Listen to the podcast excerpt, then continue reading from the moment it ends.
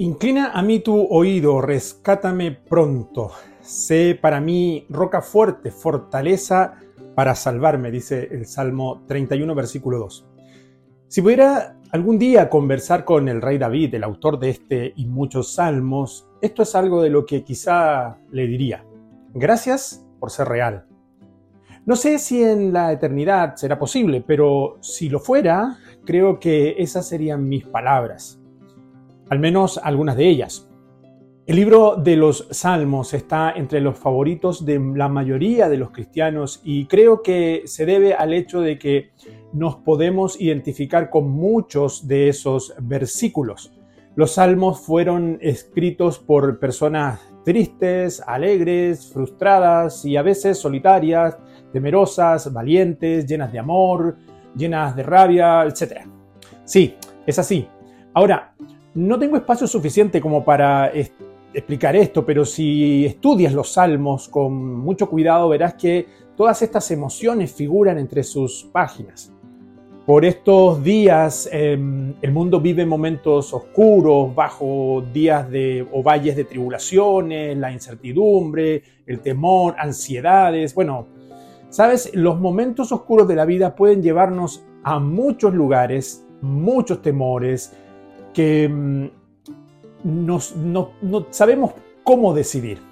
Pero hemos llegado a la conclusión, no he llegado a la conclusión que el único lugar seguro es la palabra de Dios, su presencia. En cuanto me salgo de ese momento, se vuelve todo difícil, todavía más bajo y más oscuro. Así que leyendo el libro de los Salmos, el Salmo 31, uno en donde el, uno de ellos es el autor y David suplica a su Dios protección y ayuda. En el versículo 2 que leímos al inicio, encuentra o encontramos esta oración suplicante, inclina a mí tu oído, rescátame pronto para ser mi roca fuerte o, o para salvarme, ¿cierto? Así decía el versículo. Y estas son las palabras de alguien que sabía dónde acudir en momentos de angustia y de debilidad. Sabes, Dios escucha nuestras oraciones, no se quedan en el techo. En días como estos en que vivimos hoy con mucha incertidumbre o preocupación, solo esto nos produce más preocupación y ansiedad. Por tanto, corramos a Dios y abrámosle nuestro corazón, no solo porque nos escucha, sino porque Él es nuestra roca. Él permanece firme y nos sostiene. Además de David, dice en otro de los salmos, me gozaré y me alegraré en tu misericordia porque tú has visto mi aflicción, has conocido mi angustia o las angustias de mi alma.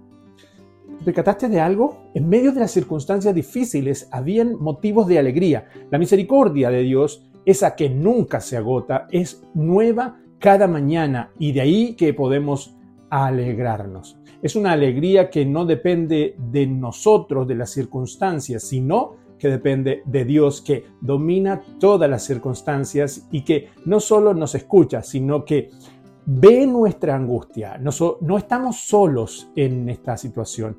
Nuestras vidas están seguras en Dios y mm, no me has entregado en tus manos o en las manos del enemigo. Tú has puesto mis pies sobre el lugar eh, espinoso, espacioso, es el versículo 8. David escribió estos salmos en medio de una angustia y de mucha preocupación. En la reciente pandemia nos vimos perseguidos, entre comillas, o todavía nos persigue un enemigo microscópico, dañino y poderoso. Pero Dios es el mismo. Incluso si nos tocara atravesar una enfermedad temible, tenemos su promesa de llevarnos más allá de la muerte porque Cristo venció la muerte. Por su obra en la cruz sabemos que pese o que pase lo que pase, el Señor nos pondrá en ese lugar espacioso y seguro, hermoso, perfecto, que es su presencia eterna. Por tanto, la invitación es a confiar en Dios y en sus promesas. Bendiciones.